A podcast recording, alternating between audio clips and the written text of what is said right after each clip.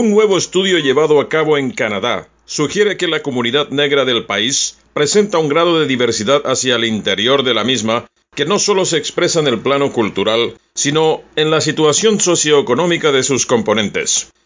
En el marco de la década internacional para las personas descendientes de africanos, el Centro de Género, Diversidad e Inclusión Estadística produjo un nuevo reporte que brinda información detallada sobre la realidad de la comunidad negra en suelo canadiense, particularmente en su aspecto socioeconómico, repasando la información estadística recogida entre 2001 y 2016.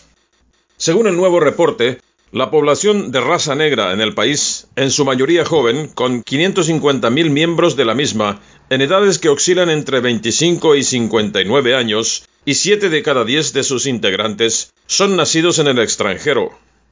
Los inmigrantes de ese grupo étnico, admitidos en el país desde la década de 1980, llegaron en su mayoría en condición de refugiados, 60%, o fueron apadrinados por familiares que ya vivían en el país. En datos que surgen del censo de 2016, la mayoría de los inmigrantes provenientes del Caribe fueron admitidos bajo el programa de reunificación familiar, principalmente en los que hace a patrimonio o parejas. Cerca del 60% de esas personas eran hombres. Por su parte, quienes llegaron al país bajo la figura de refugiados fueron alrededor del 40% del total, y la tendencia en cuanto al origen de estas personas se siguen desplazando de la región caribeña al África, principalmente Camerún, Costa de Marfil y Senegal. La comunidad negra en Canadá presenta una proporción más alta de madres solteras que el resto de los grupos raciales.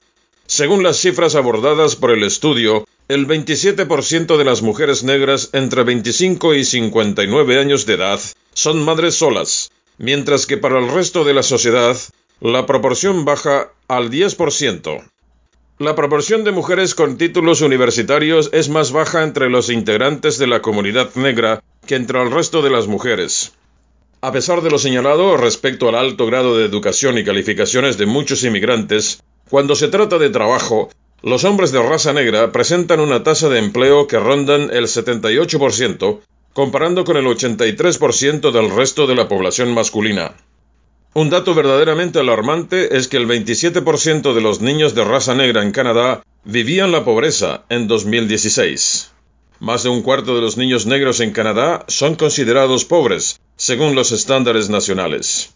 La situación también se presenta para el 14% de los menores de otros grupos raciales. Desde Quebec, en exclusiva para Radio Libre Internacional de Paraguay, les reportó Omar Ruiz Díaz.